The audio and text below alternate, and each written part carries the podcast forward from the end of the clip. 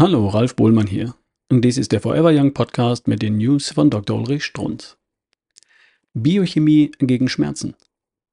Die Hälfte aller Frauen leidet an mehr oder weniger heftigen Schmerzen während der Periode. Fakt. Reaktion? Resignation. Wir Frauen haben es eben schwerer. Ja, das ist eine Möglichkeit. Aufgrund meiner Ausbildung denke ich anders. Ich denke in Atomen, Molekülen, freien Radikalen und belese mich. Nach heutigem Wissen entsteht dieser Schmerz durch viel zu viele Prostaglandine, die wiederum aus Omega-6-Fettsäuren bestehen. Das war's. Fällt mir sofort ein. Mehr Omega-3, weniger Omega-6. Fällt mir sofort ein, Eskimo-Frauen werden wohl nie Periodenschmerzen haben. Fällt mir sofort ein, Prostaglandine heißen ja Entzündung. Wie könnte man Entzündung stoppen?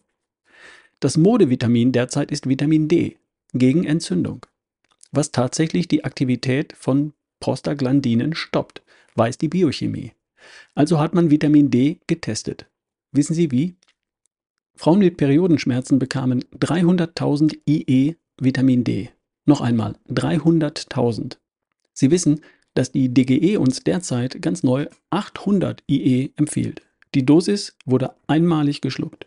Ergebnis: 41% der Frauen hatten weniger Schmerzen, sogar 76 Prozent weniger, wenn man nur die mit den stärksten Schmerzen berücksichtigt hat. Also voller Erfolg. Mir geht es hier weniger um Schmerz und Vitamin D.